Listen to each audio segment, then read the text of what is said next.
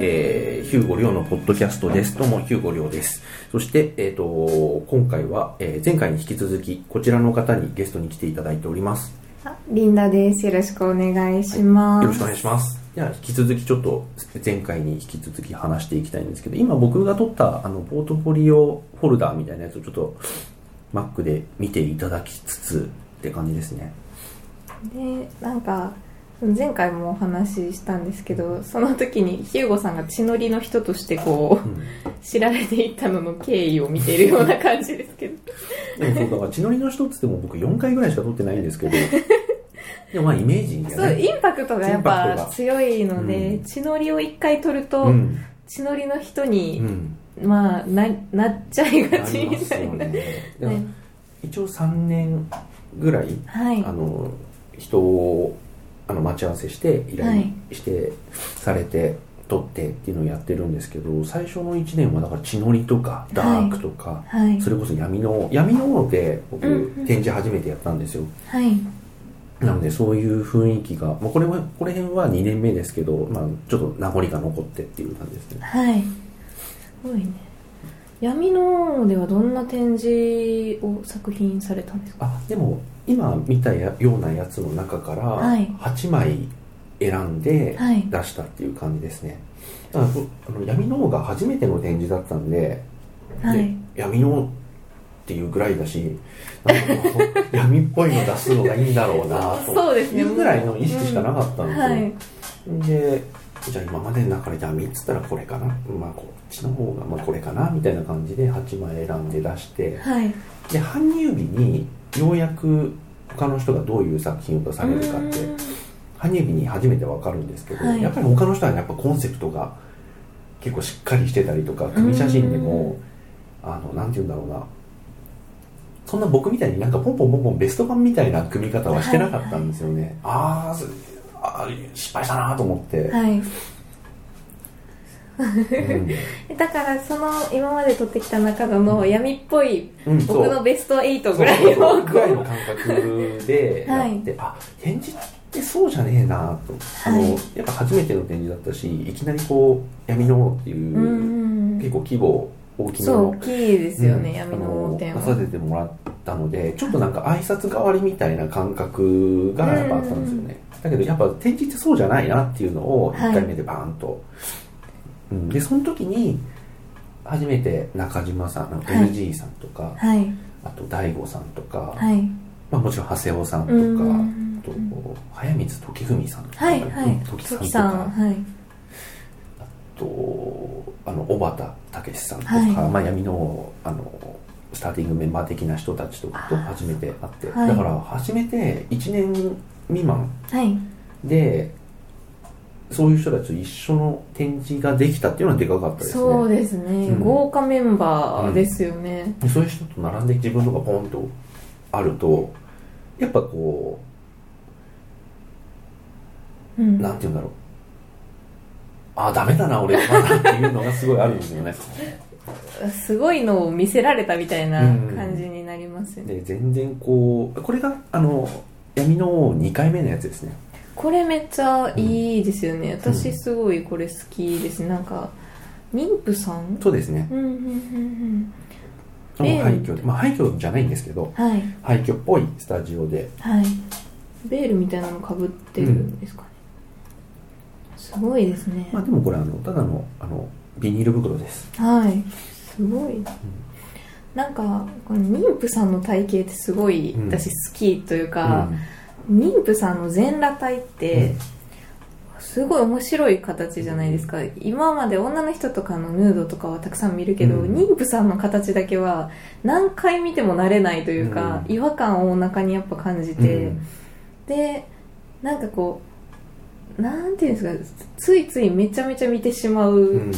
こう、形うん。になって、なんかね、ちょっと妖怪っぽい、あのまあ、すごい不謹慎な言い方しちゃうと、なんかこうよく昔のこう日本画とかで、はい、こうなんかこう地獄絵図みたいなやつでなんかガキって出てくるそうですそうです。なんかあんな体そう験なんですそうです。で手足やっぱ細い人も多くないですか、うんうんうんうん。なんか妊娠してるけど、ね。うん。手足はなんか太っちゃう人もいるけど、なんか手足細くてお腹だけポーンってこううん出てる、この形がすごいなんか日本画本当に日本画っぽいし、なんか妖怪とかに近くて、けどなんかそのお腹にはちゃんと命があって尊いみたいなのが、ある意味なんかもうこの体型だけでなんかなんていうんですかねもう逆のものみたいな。見た目少し気持ち悪い感じになってるけど、うん。すごいこう愛しいというか、大事な時期っていう。うん。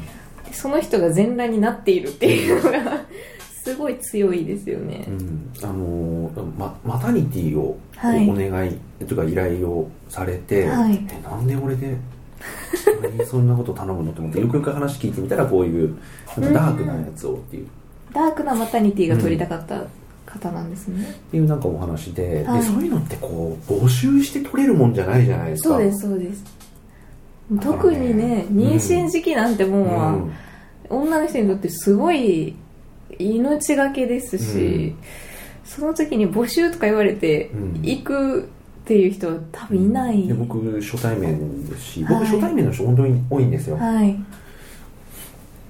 えだしで特に綺麗に撮ってくださいとかだったらまだしもこういう風にあの撮りますっていうのをカメラマン側からなかなか言えないというか、ああすごいですよね。なんかこう撮られたいっていう強い意志がないと、うん。このこういうダークな顔に布かぶせて、うん。うんなんかもうちょっと、ね、怖いような感じで妊娠してる時を撮るって、大体幸せなこうう、ーっとね、明るいハッピーそうなお花とか、うん。明瞭と下げて。そうです。ちょっとぼやけさせる感じのが多いですけど。うん。でコントラスト強くなんかもうくっきりうんダークな感じでっていう意志がすごい強い人なんだろうなっていうのを感じますね。のでこの闇の王2年目の時に、はい。まあ、この,、ま、あのダークなマタニティを出させていただいて、はい。でやっぱ大事な時期をこう預かった写真と思って、はい。結構そのまあプリント学装等々ちょっと頑張って出したんですけど、はい。やっぱりちょっとあの誤解されることが多くてうん。廃墟でダークなマタニティって。だからもう悪いことしてるやつみたいな。なってるんですかね。まあいろいろこうあのー妊婦さんってやっぱりその、まあ、これからこう、うん。命を生み出すということで尊い行為ではあるんですけれども、はい。ご本人やっぱ大変なことたくさんあるみたいなそういったところをなんか絵にしてうん。あのーまあ紙袋かぶってるやつとかも本当つわりがもうひどくてはいとかそういうところをなんか紙袋でやってみたりとかしたんですけど、うん。全然まあ伝わらなかったんで、うんうんうんあなんかこんな大事な時期を任せていただいた写真なのに全然なんか伝わらず誤解された。みみたいな、あんま伝わんなかったっていうのが2年目のすげえ反省というか。どういう反応が多かったですか？うーんこういなんかこう感想とかだとはい。結構好意的に見てくれる人はいるんですけど、うんうんうん。やっぱりその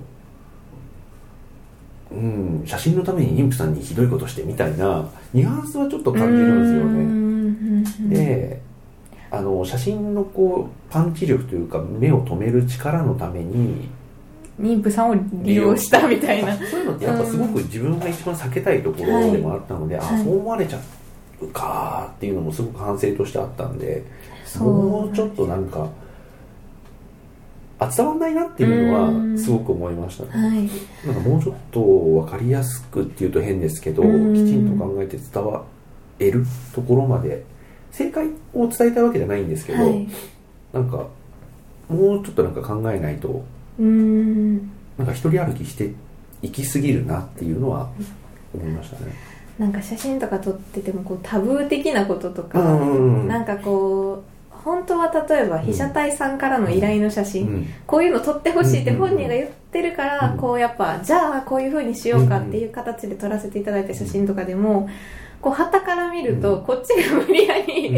やらせてしまったみたいに思う方もいらっしゃるので、うん。なんかそれについてもすごいキャプションとか、うん。そうですね。うん、すごい迷って、うん。なんかた、なんか、なんか SNS でもそうですけど、うん。撮影許可をいただきましたとか書くのって、うんなんとなくちょっと、なんか、あ、なんか、あんま平たく言うとダサいっすよね。ダサいですよね、うん。なんかこここちらは撮影許可をいただきましたとか、うん。それこそ被写体さんからの要望ですとか。それ完全に言い訳だよみたいなさそういうちょっと後ろめたさありますね。なんかそういうのって、なんか書いたらちょっと写真が作品としてダサくなるなっていうのがあるから書きたくないじゃないですか、うけどですよねけど書かなかったら書かなかったでやっぱ誤解された時にどうしようもないから、うん。なんかそういう時のために材料ってあるのかなっていうのもそうですね。あのもう書いてる人はそうですよ。特にあの、プロの方とかはやっぱねそのここはなんか撮影禁止のはずですけどみたいな DM すげえ来るしそうでしょうね。みんないちいち。うん。対応しきれないですし、なんかやっぱ人の悪いところを見つけようとする人っていうのはすごいたくさんいるから、ん。なんかちょっとでもなんか悪意があるわけではないのかもしれないし、その方の正義感とかでうん。コメントをされてるのかもしれないですけど、なんかその人の悪いところをこう言うことが正義みたいなのがあって、それがこうちょっと、うん、焦焦りというかそれをこう投げつけることに執着してしまうみたいな人もいると思うんですけど、うん。やっぱちゃんとその本人から話を聞いてからの判断を、うん。なんか見る側もえしてほしいなとは思いますけどね。まあ話を聞くのもそうですし、あとはもうちょっとなんか別の側面からはい。その、まあそういうことがいっぱいあるんです。はい。別の側面からそういうのをなんか見ていくとやっぱりそのこの前もちょっとなんかツイッターに書いたんですけど、はい。あの物を見るとか鑑賞するって結構その教養とかが必要で、そうですね。えっと作品を見た時にあのなんて言うんだろうなうんそこしか分かんないんですよね多分。あのあここどこどこで撮ってる。っていうことはもうその人は知ってて、はい。ここ撮影禁止のはずだけどっていうところしかその人には多分見えなかった、っっていうかそこぐらいしか感想を持てる。難しいな。うん。そうですね。そこそこにしか目がいかないほどの教養の幅っていうこともあるし、うん。なんかこうやっぱ何でも芸術って何でもそうだと思うんですけど楽しむためにある程度ちょっとこう教養があるんとなんか楽しめる幅も広がるんですけど、うん私は全部のことに教養がある必要がないってやっぱり思うんですけど、自分が興味があって、うん。やっぱこう例えば写真作品とか、あ絵画作品とか、うん。そういうのに興味があるんだったら、その分野の中では少しはやっぱみんな教養がついていくんって思うので、こうああいうことを言う人はそんなに興味がないんじゃないかなって思うんですよね、うんその作品とかに関して、だからこうそれぞれうん自分が欲しい分野には好きなことにはやっぱ教養がつくと思うので、なんかもう少しこうみんながねある程度の教養を持ってこれたらいいなとは思うんですけど、うん。あうんツイッターを見ていて、はい。あのもう去年一昨年忘れちゃいましたけどなんかある写真が流れてきたことがあって、まああのある写真家の人が、まあ、プロの人ですけど、はい。があの普通にスナップを撮ってて、はい。あのアパートのベランダにちょっと柵があるじゃないですか。ありますね、うん。はい。で、まあ、ベランダっつってもあの窓の外になんかちょっと冊子がついてるみたいな人が出れるようなところじゃないんですけど、そこのところにこう鉢植えが置いてあってなんかねアロエがすげえ上まで伸びてたんですよ。上の階とかまで。はい。でそういうスナップをパシッて撮っててそれに対して別のプロの写真家の方があのこれはなんか何々アロエっていう名前で、はい。あのここまで長くなると自重で普通折れちゃうんだと。はい。なんだけどここまでの長く伸びてるってことはあの誰かが支えをしたりあの紐でくくったりしてあの明確な意思を持って継続的にここまでケアしてるんだと。はい。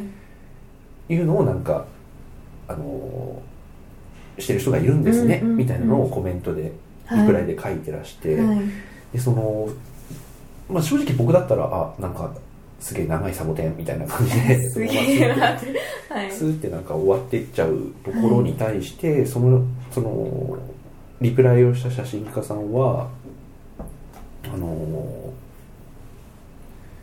そのアロエをこう紐でくくったりなんか矯正したりして、うん。育てた人にまで思いを馳せることができるわけですよね。そうですね。そのうん。アロエのこうことを知っていれば、はいああこれはすげえと思って、うん。でそういうのってすごく好きなんですよ。やっぱはい。り映画とかを見てても、はい。あのものを知っている人っていうのはその裏の意味とかをちゃんと読み取れて、はい。その監督の意図とか、うん。そういったものも正しく受け取ることができるのでそういった自分からこう掘っていくというか、はい向かっていくようなところがないと、うんやっぱりその、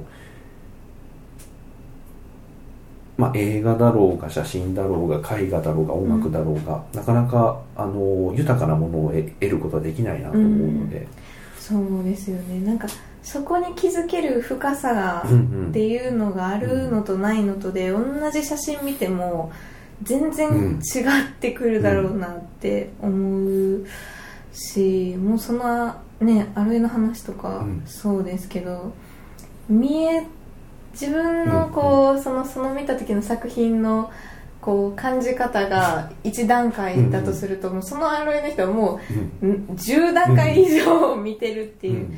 やっぱ教養って何においても例えば写真勉強してて、うん。アロエのことは知らないってうん。あると思うんですよ、うん。だから教養っていうと写真だけを知っててもダメで、なんかその人はアロエのことを知ってたから分かったっていうことなんで、いろんな分野にこうね知識があることがうん。作品に役に立つことはすごいあるだろうな、見ることに関しては、すごいですね。それはもう全然違いますもんね、うん。分かりやすい。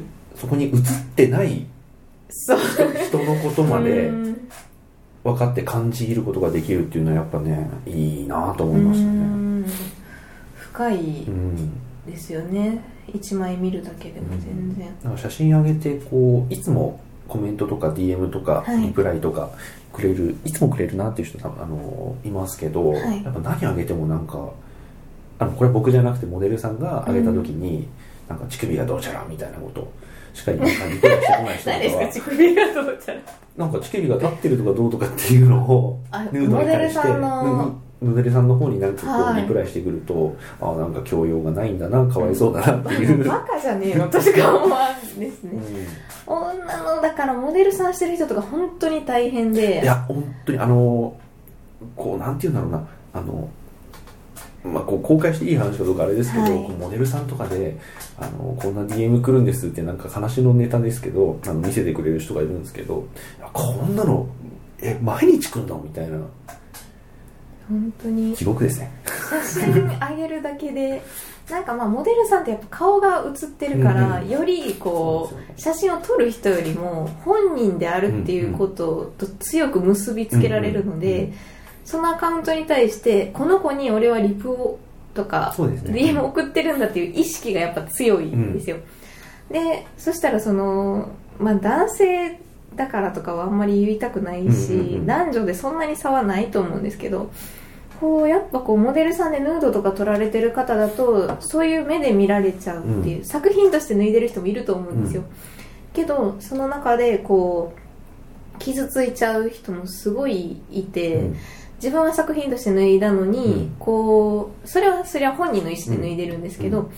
それなのになんか後々自分が違う活動とか、うん。違う作品として上がってきた時になんかお前この時はこんなヌードでなんか撮ってたのにみたいなのを言われたって友達とかもいて、うん。なんかそんなやつが彼氏作んなよみたいな、うん。リプとか、うん。なんか DM をもらった、なんかヌード写真をカメラマンに撮られてる女が、だからもうそのアカウントで彼氏ができたっていうようなことをつぶやいて、うん。彼氏の写真とか上げてないですけどなんか別にそれって幸せなことなのに、うんうん。うんその子が一回ヌード撮られたっていうだけで、うん。そういう感想が湧く人がいる、うんうんでその子もまあその別に誰にでも撮られてるわけじゃない。うんもちろんもちろん、うん。やっぱ信用してるカメラマンさんで、この人に撮ってほしい。この人に今の自分の体を残してほしいっていう意思でうん。撮られてるだけであって誰にでもそん。なことしてるわけでもないし、なんかねそこに関してこううんちょっとだからそれをやってるとなんかね女性のが変にこう 所有物的に扱われてるっていう感じがあってすごい悲しいなと思いますね、ヌードって、まあ、ヌードに限った話ではもちろん。ないですけど、はいやっぱりあのーどうしようもなく人を引きつけるんでしょうね、うん。あのうん。もうエロい気分でももちろんそうですし、そうじゃないあ美しい。っていう感じもそうですけど、やっぱヌードって強いんですよね、強いです、うん、良くも悪くもすごい強いなと思います、はい。なので僕もだからさっきもあのなはい。なんかヌードを撮ってるイメージがっていうふうにおっしゃってましたけど、ヌードを撮ってるケースって実はあんまなくて、うんうんうんあのやっぱりそっちの方が強いんだな、まあ、血のりももちろんですしあとね1年目は血のりとかちょっとダークなものとかが多くて、2年目は僕とにかくなんか浴槽でばっか撮ってたんですよ。うん。うんそれもあの自分の方から浴槽で、まあ、提案することなくはないですけど、はい。どっちかっていうとあの提案すもらうことがはい。あのモデルさん側からうん。うんうんもらうことの方が多くてやっぱそういうのを上げていくとそういう人がそういう人。こう声をかけてくれるんで、っていうふうになんかどんどん傾いていくのでそうなんだと思うんですけど、やっぱりそなんかあのーそこのインパクトとかっていうのをやっぱヌードとか、まあ、最近血取りあんま取ってないですけどそういう血のりとか、はい。そういうのの方がやっぱ強いんでしょうね。目を引きやすいの。うん。視覚的にパッと見た時に、うん。あ裸だっていうのだけで印象に残るし、そうですよね。あ血のりだあ血だっていうのだけでインパクトが強いので、同じところに立ってても裸で立ってるのと服を着てうん。普通の普段の姿で立ってるのでは全然違う。と思うのででたまに私もよくセルフでヌードもよく撮るんですけど、なんかねヌードとか血のりとか強いものってどうしてもこう脚光を浴びられるうんので頼りすぎちゃうところがそうあって、ですね。うん。でそれがあんま良くない多分と意味はわかると思うんです。そうです。思うんですけどけどヌードが欲しいっていう時も実際うん。あるんですよね、でなんかその私はできる限りまあそうできてるかどうかわからないですけど、できる限り日常であるようにというか、んんあのーなんていうんですかね。無理に裸にしたように思われたくない、うん。そもそもこの人は裸で生きてるんだっていう 状態であればいいと思うんです。私結構家の中であんまり服着ないタイプなんですよ、お風呂上がりとかあんまりこうすぐ着たくならないうん。のでなんかこうダラダラその薄着とか肌着のまましてる時に、あ今だからセルフ撮りたいと思う時が、お一回夏あったのが、お風呂上がって、でこうもうけど服夏暑いからそんなすぐ着たくなくって、でその時にけどちょっとお風呂出た瞬間お腹空いてたから、バナナ手に取って、まあ、歩きながら向いて食べた時にこれ旗から見たらちょっと面白いんじゃないかなって思う時にやっぱセルフを一回再現しようと思って三脚立てて撮ったりとかするので、あれに関しては自分は納得してるんですけど、うん。さあ作品撮るぞってなって脱いでなんかその想像し考えたことをすると、どうしても私の場合はつまんなくなっちゃったなって思思いました。難しいんですよね。そうなんですよ。もう待ち合わせまあなんか DM とかでいろいろやり取りして待ち合わせをして、はい。こう何がしかの場所に行って撮ってるっていうこと自体がうんうん不自然なことなんでうんはい。なんかそこでねなんかこう自然な感じようとかはい。そういうのがねなかなかこう難しいですよね。そうなんですよね。だから、自然な感じの多分自分の中でなんですけど、うん。自分が撮った写真の中で自然な感じの方が自分が気に入ったから、そういうのを撮りたくってで結局自然な感じを撮りやすいのが家族とかうん恋人だからっていうのもあってそういうのを撮ってるっていうのはあります。でモデルさんっていうかその撮ってって頼まれた人を撮るときは私はその人にすごい合わせちゃううんですよ、自分の作品として俺の色はこうだみたいなのが出せないので。でも僕もそうですね、あんまりこうなんていうの何でも取れるっていうわけではないのでどうしてもやっぱ偏るとは思うんですけど、はい。あのーお話しいただくことが今もうそれでしか取ってないので、はい。お話しいただいてで大体聞く聞いて、まあ、なんか特になんか取られたいのないですっていう人ももちろん中にいるんですけど、はい。大体聞いてそこからしか、あのー取らないのではいうん、自分の色っていうよりは毎回もう合わせているつもりではいます。そうですね、うん。だから自分の中でなんか私の作品はこうだみたいなのが、うん。そんなに 自分はないなってまだ、うん。まあ徐々に撮っていくとこうもっとこう色が分かれていくというか、うん。あ自分こういう風に撮りがちなんだなみたいそうですね、うん、なのは出てくるんですけど。この辺とかも結構一晩撮ってたのでうん。あれですけど、一晩撮ってるとやっぱずっとこうモデルさんも決めるのは辛くなってくるんで。あそれは本当に思いました、うん。なんか私その初めて会った子を撮影した時に調子が良かったというか、うん。あこれは楽しかったっていうのが、やっぱ一晩ね一日遊んでうん。一晩泊まったうん。ら、あのーカメラマンモデルの関係性がちょっともう疲れてきて、それでもうなんか雑になってくるんですよ、うん。お互いにちょっとうん。対相手への対応が。そのあたりのモデルのこうもうもういいんですけどぐらいの感じがすごいねやっと打ち解けられたなと思います、だから先に友達になりたいですね私は。こう撮らせてもらう時。すごいですね提案されることもやっぱ多いですけどねモデルさんに私こういうのが撮りたいですって、そうですね。でそこはまあ組みつつあの、うん、そのまんまいきますかね、うんうん。私もなんかこうそういうのあんまり得意じゃないけどなって思うことを頼まれることもたまにあるんですよ。こう,、うん。こうすごいこうふんわりしたよううな、ん。でそれも撮るけどその代わりこういうのも撮っていいってういうん。風な話でこう話していくんですけど。レイさん。ああご存知で。はい。リップとかでしてたけど今 SNS 出てない？かな？ですよね、うん。あんまり。すごいですね。けどめちゃめちゃ人ヌードの依頼が多いですか？いやおいやそんな多かないですけどね。これうん。ここぐらいまでが去年あいや一昨年か。はい。でこの辺からが今年ですけどそんな多いかな。何件ぐらい月？えっ、と2018年は、はい。僕大体週1、まあ、あの妻子もいますし、仕事もしてるので、週1ぐらいかなと思ってたんですよ、うん。で週1だって多いじゃないですか。週1多いですよ。多いですよ。はい。であの子供のねと時間も作りたいし、はい。週1ぐらいでも多いよなと思いながら、はい。2018年はい。の撮影件数数えたら86件撮ってたんですよえ？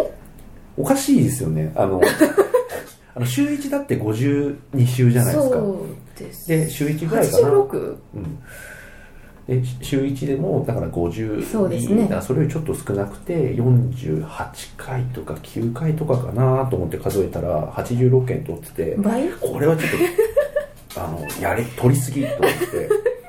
毎週土日とかっていうぐらいですかね。1日何件とかそういえばあやってたと思って。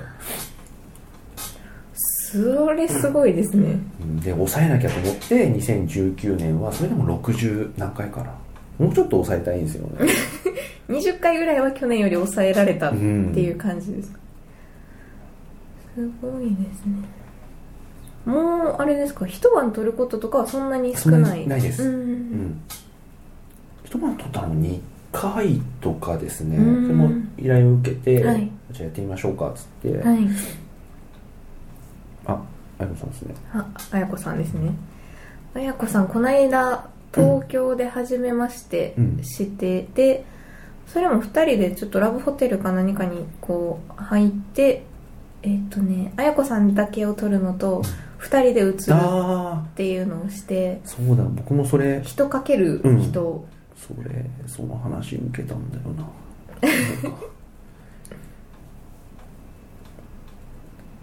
あれ面白かったですね、全然やっぱ写真としてなんかいろいろ求めてるから、うん。あのあやこさんとかは、こう性的にも見られたいし、っていうのも言ってて。そこ張り切ってるのはあんまりないですよね。そうですね。なんか女性でされてる方で、うん。私は芸術的に撮られたいだけで、うんうんうん。性的に見られたいわけじゃないんです、性的で性的に見ないでくださいみたいな人はすごい多いんですけど、そうん。あやこさんの面白いところは、もう裸が自然というか、うん。なんか別にさみたいな、私いつも裸ですけど、うん。みたいな感覚なのと、うん。あとあの 性的にも見られたいんだよねっていう、そこのへ 変なというか面白い割り切りというかあってでなんかもう私は女性うんなので、こうやっぱ綾子さんを性的に見ることはないうん。のでやっぱこう 写真撮った時も性的な写真にはならないんですよ、だからなんかこう全然面白くて違うって言ってましたね男性が撮った時のあの感じと女性が撮った時の写真が全然違うからって言って、なんかこういろんな人に撮られるのがすごい面白いようなうん。形であこれか。これは一室なんですかね？そうですね、うん。なんかあのギャラリーにも使われるような場所ではい。撮ってっていう感じですね、うんうんうん。自然なんですよねこの方のこう裸って。うん。だかなんかねすごい自然でした。らこれの話をいただいた時に、はい。あそんなこと人に頼むのって結構勇気いるというか どういう感じだったんですか？初めてこいやなんかねあのー私とあ向こうからえお話しいただいた時に私ともう一人で写ってるところを撮ってほしいってはい。言われたので、はい。あ僕が撮って綾子さんともう一人男性の被写体さん連れてくるのかなと思ったら、いやそうじゃなくてひよさんでって言われて、はい。ええー、と思って。あ俺が映るのかうんみたいな。ただそれってなんて言うんでしょうね。あのーなんて言うんだろうな。自分もこう人のヌードとか、はい。女性のヌードとかこう撮ってあの SNS とかで、まあ、要は全世界的に公開しちゃってるわけですよね、はい。でそこでなんかそう言われた時にあのーもう断れないというか なんか断るのも筋違いというかうん。だからここでなんかいやちょっと顔はとかあそれはちょっと、あのアンフェアというか、んん。あだったらもう全部もう何でもいいっすって感じでやってみようっていう。はい。だからこう私もセルフポートレート始めたっていうところもそれに近いものがあって、うん。まず私は被写体というか、うん。こうモデルさん撮らせてくれる友達とかを撮ってあげるのに、うん。私は顔を出さないのはフェアじゃないから、うん。まず私が最初にセルフポートレートを取り出した理由っていうのも、まずお前が公開しろよっていう、うん私が公開することであ公開しても案外平気やし、うん。なんかあこういうふうにこう知り合いが増えてったりとか、こう利点もあるじゃないですか、うん。自分の顔を知ってもらえるから、こうあリンダさんですよね、うん写真見ました。わかりますとか。そういう良さとかもあるし、別に怖いことじゃない、うん。まあ会う人選べば、そうですね、はいって感じなんですけど、うん。ちょっとじゃあ一旦ちょっと切ってそのままはい。話を進めていきたい、